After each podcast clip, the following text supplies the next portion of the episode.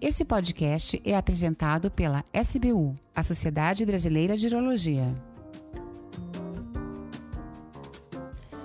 Olá a todos, aqui quem fala é Karin Egeranzolch, sou urologista em Porto Alegre e titular da Sociedade Brasileira de Urologia. Sejam muito bem-vindos à Rádio SBU, que leva a você o que há de mais atual e importante no campo da urologia. Estamos no verão e por isso dedicamos o mês de janeiro inteiro a temas ligados aos cálculos urinários, também conhecidos como pedras nos rins, devido ao aumento da incidência deste problema na estação. Nos episódios anteriores, conversamos sobre alguns aspectos relacionados a essa patologia, mas hoje o tema é realmente intrigante. Tenho pedras nos rins, mas não sinto nada. Devo tratar? Quais são as consequências de não se fazer nada? E por que será que algumas pessoas não têm sintomas? Para tirarmos essas e outras dúvidas, então, vamos conversar aqui com um time muito qualificado o Dr. Ernesto Redio, que foi o Research Fellow no Long Island Jewish Medical Hospital e que é doutor pelo Departamento de Urologia do Hospital das Clínicas da USP e coordenador do Departamento de Endurologia da SBU. E também com o Dr. Giovanni Marchini, que fez seu Fellow em Endurologia e Cirurgia Minimamente Invasiva na Cleveland Clinic Foundation e é doutor e pós-doutor pelo Departamento de Urologia do Hospital das Clínicas da USP, onde também é assistente e coordenador do grupo de litise e endurologia. Sejam muito bem-vindos. Olá, Karen, todos os ouvintes. Muito obrigado pelo convite. Fico lisonjeado em participar desse podcast. Já lhe felicito, Karen, por, pelo comando nesse projeto já vitorioso que é o da Rádio SBU. Olá, Karen. Olá, Ernesto. É um prazer estar aqui com vocês. Eu espero poder contribuir com esse podcast tão valioso, com foco nos pacientes. E, já de antemão, parabenizo também a Sociedade Brasileira de Urologia por esse projeto tão importante. Bom, então, em primeiro lugar, muito obrigada por vocês aceitarem o nosso convite e virem aqui compartilhar um pouco dos seus conhecimentos com os nossos ouvintes. Vou começar então o nosso bate-papo aqui com o Dr. Ernesto Rédio, uh, perguntando para ele, Ernesto, uh, para quem não assistiu então os episódios anteriores, tu poderia explicar rapidamente uh, o que seria um cálculo urinário e quais são os principais componentes? Os cálculos renais ou pedra nos rins são formações sólidas constituídas por pequenos cristais que podem ser encontradas em qualquer parte do trato urinário. Isso ocorre por uma disfunção metabólica, onde há um acúmulo de minerais. E esses minerais, os cristais, acabam se agrupando, se agregando e formando cálculo. Isso decorre geralmente no desequilíbrio entre a quantidade de cristais e as substâncias que são inibidoras da agregação, como a água, o citrato, e acabam formando o cálculo renal. Existem várias possibilidades de composição, sendo as mais comuns os sais de cálcio, como oxalato de cálcio, fosfato de cálcio, mas também outros importantes, como o ácido úrico, cálculo de infecção. Pois é, Ernesto, algumas pessoas ficam mesmo intrigadas que o organismo uh, possa produzir pedras. Inclusive aqui em Porto Alegre, quando queremos solicitar análise do cálculo, encaminhamos para um serviço que justamente é liderado por um geólogo, tá certo? Um geólogo especializado. Mas enfim, Giovanni, uh, quais seriam as principais causas da formação dos cálculos urinários? Tu costumas pedir análise desse, desses cálculos depois? E no caso, o paciente uh, eliminou uma pedra, como é que ele deve guardar esse espécime para depois ser enviado para exame? Karen, nós com frequência solicitamos análise dos cálculos, tá? Análise que no Brasil é feita geralmente uh, bioquímica ou físico-química Infelizmente, poucos laboratórios têm análise por infravermelho. Em geral, a gente não armazena os cálculos nem em soro fisiológico nem em formol para análise, porque alguns laboratórios não aceitam dessa forma. A gente só deixa dentro de um recipiente plástico fechado. Se o paciente é, eliminar uma pedra em casa e quiser trazer para a gente, para mandar para análise, pode deixar embrulhado no papel alumínio. Se depois de uma cirurgia a gente só for entregar as pedrinhas para o paciente, ele já tiver análise, não for mandado para análise, a gente pode deixar simplesmente no soro fisiológico. A maior parte dos cálculos, como o Ernesto já comentou, cerca de 80%, são de oxalato de cálcio. Temos tipos mais raros, como de ácido úrico, de infecção, que é o distrovita, ou até de medicamentos. Mas a maioria é de cálcio. Então, o que eu sempre falo para os pacientes? Mandar a pedra para análise pode ajudar, mas em geral a investigação não pode parar aí o cálculo ele é o ponto final de um distúrbio metabólico e a análise dele só isoladamente nem sempre traz as respostas. As respostas vêm com uma análise de sangue e de urina, com um exame de urina de 24 horas, que a gente chama de avaliação metabólica completa. Então vou dar um exemplo. Se você manda um cálculo para análise e ele vem de oxalato de cálcio, que é o mais frequente, isso não quer dizer que o oxalato ou que o cálcio estão necessariamente altos na urina. É a análise da urina de 24 horas que traz as respostas definitivas para a gente. Ótimo, bem objetivo. Uh, pois bem, doutores, uh, sabemos que há várias razões para as pessoas produzirem cálculos e também que a composição deles pode variar. Vamos supor agora que alguém vá fazer um exame de imagem por alguma razão e lá se constate a presença de cálculos urinários. Às vezes os pacientes vêm com esses exames e chegam surpresos porque não têm sintomas. Então, Ernesto, como você explicaria aos nossos ouvintes por que, que alguns cálculos não produzem dor ou qualquer outro tipo de sintoma? Pois é, Karen, a dor aguda, lancinante, muito intensa da cólica renal, que você descreve no começo desse podcast, decorre da obstrução do ureter, geralmente, e aumento da pressão nos cálices na cápsula renal. O que acontece é que muitos cálculos, eles não são obstrutivos. O mais clássico exemplo é o cálculo de infecção, o cálculo chamado até coraliforme, cálculos grandes, que eles podem ocupar o rim inteiro e não causar dor, mas podem causar muito malefício e até perda total da função. Então, a dor geralmente está relacionada à obstrução aguda, enquanto que cálculos que não obstruem o fluxo urinário muitas vezes não provocam dor.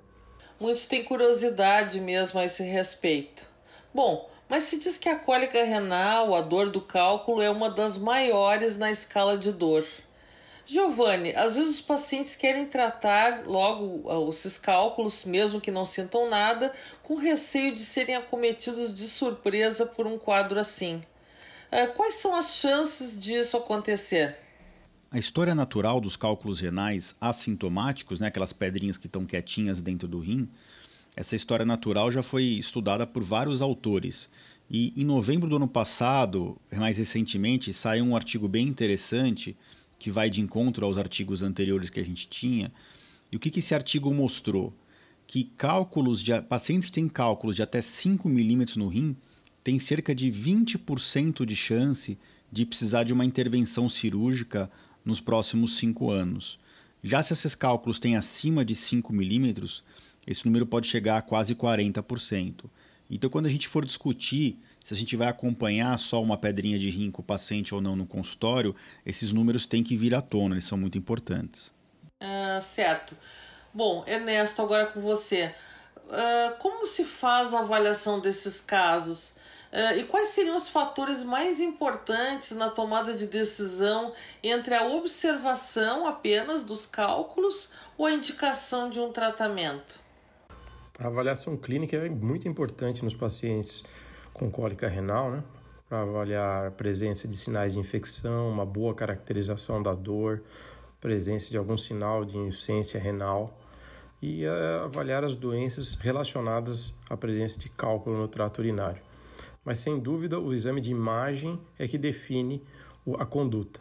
Os exames de imagem mais usados são a ultrassonografia, que é fácil, rápida, barata, e o exame padrão ouro, que é a tomografia computadorizada.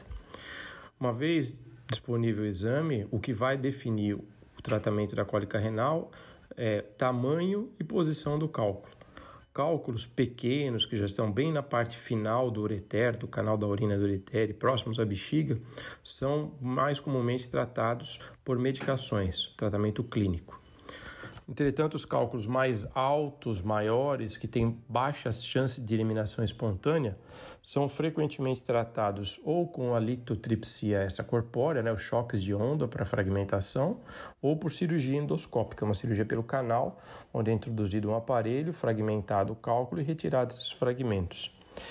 Algumas outras situações são importantes, né? O paciente que tem rim único, tem insuficiência renal ou na na concomitância de sinais de infecção do trato urinário, esse paciente deve ser operado, deve ter o trato urinário desobstruído por cirurgia endoscópica. Ótimo, muito bem. Bom, para completar um pouquinho de história, sabemos que a remoção dos cálculos, a chamada litotomia, está entre os procedimentos cirúrgicos mais antigos na história da humanidade. Giovanni, como eram tratados os cálculos na antiguidade?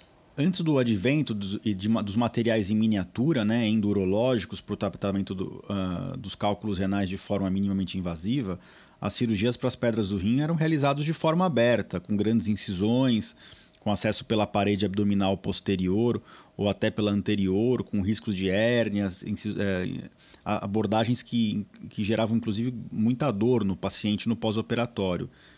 Na abordagem especificamente do rim, Existiam várias técnicas para fazer a cirurgia renal, a pielolitotomia ou a nefrolitotomia é, anatrófica. São nomes técnicos para descrever vários tipos de abordagem de incisões no rim para retirada dos cálculos, ou até ureterolitotomia para tirar os cálculos do ureter. E geralmente eram cirurgias mais agressivas, em que o paciente ficava internado vários dias ou até semanas. E antigamente se realizava muito a nefrectomia, né, retirada do próprio rim inteiro por conta de cálculos complexos ou cálculos em que o cirurgião não conseguia retirar só as pedras. Graças a Deus a medicina evoluiu e junto com ela a, urologia, que sempre foi uma especialidade que teve na ponta da tecnologia nesse sentido, e hoje a maior parte dos procedimentos não tem mais incisão, a gente faz tudo pelas vias naturais. É, é uma história arrepiante quando se pensa nas condições da época, mas também não deixava também de ser uma valentia, né, desse povo.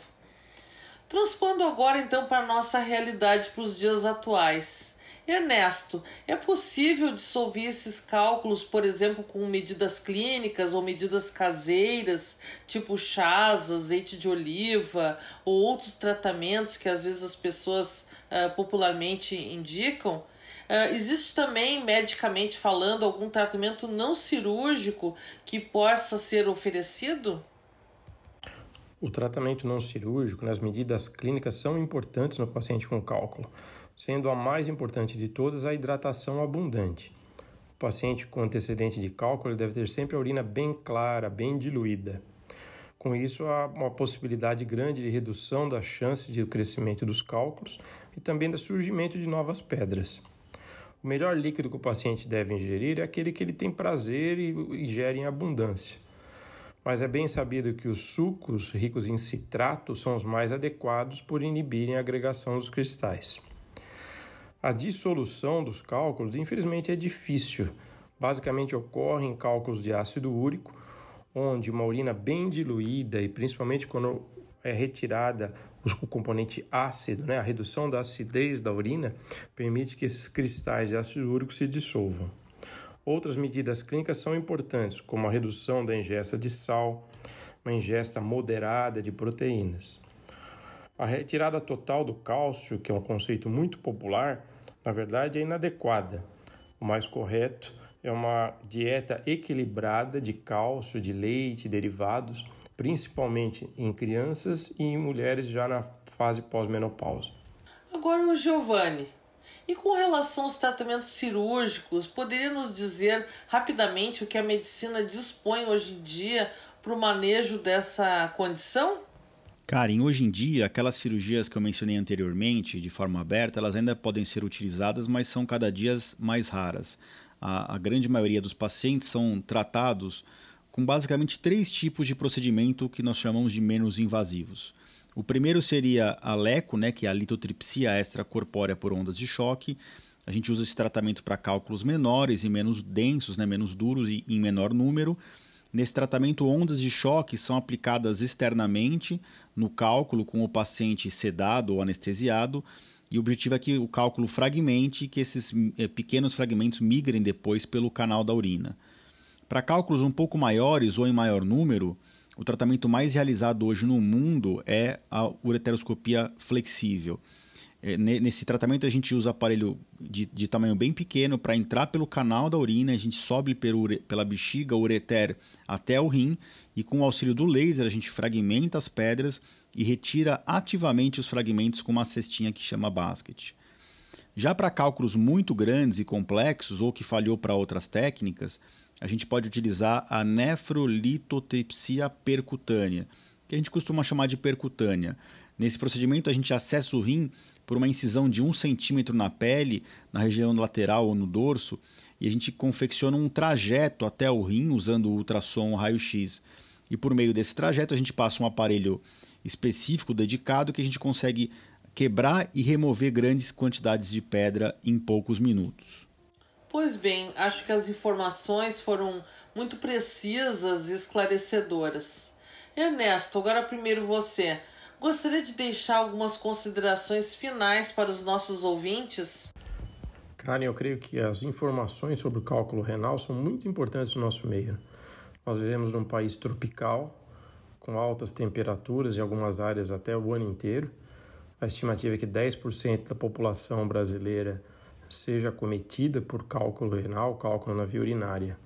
E pensar que desses 10% da população, os acometidos em até 50% têm recorrência, tem uma cólica novamente após o primeiro episódio. Então é importante o entendimento da doença, é, entender como é feito o diagnóstico, o tratamento, as medidas de prevenção e principalmente a procura de um médico especialista, urologista, para investigação e tratamento. Ótimo, importante mesmo. Uh, e você, Giovanni, o que gostaria de deixar como mensagem final? Eu acredito que o Ernesto concluiu de forma perfeita e bem abrangente o tema. Eu deixo apenas mais um lembrete, como foi já comentado, para aqueles pacientes que são formadores crônicos de repetição de cálculos, a consulta com um especialista na área dos cálculos é essencial para que esse paciente seja adequadamente investigado com uma avaliação metabólica completa. Assim, o real motivo das recorrências pode ser identificado. A gente sabe que existem várias doenças genéticas e hormonais, além dos próprios hábitos de vida alimentares e comportamentais, que podem ser a origem de toda essa condição dos cálculos. E a orientação e o tratamento disso é a chave para evitar as recorrências. Então fica essa recomendação final. Pois bem, estamos então chegando ao término de mais um programa. Hoje contamos aqui com a presença dos doutores Ernesto Redio e Giovanni Marchini, que são urologistas e que vieram debater este tema que é a urolitise, as famigeradas pedras nos rins. Muitíssimo obrigada, Ernesto e Giovanni, pela disponibilidade e por compartilharem conosco seus conhecimentos. Esperamos revê-los em breve em outros programas.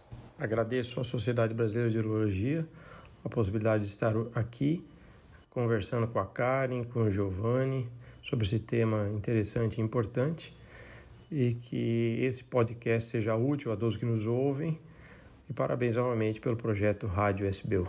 Eu agradeço mais uma vez a Sociedade Brasileira de Urologia pela oportunidade de conversar com a Karen e com o Ernesto sobre esse tema tão relevante para o brasileiro. E eu acredito que com o foco no paciente, a receptividade à Rádio SBU aumenta exponencialmente e esse projeto ganha assim ainda mais relevância no nosso país. Excelente.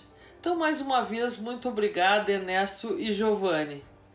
E assim eu, Karen Anzolch, em nome da Sociedade Brasileira de Urologia e da Rádio SBU, me despeço, agradecendo a todos pela audiência e convidando-os a ficarem ligados nos nossos podcasts e também nos demais projetos e programas que se encontram em nosso portal www.portaldaurologia.org.br. Um abraço fraterno a todos, desejando muita saúde e proteção. Até a próxima!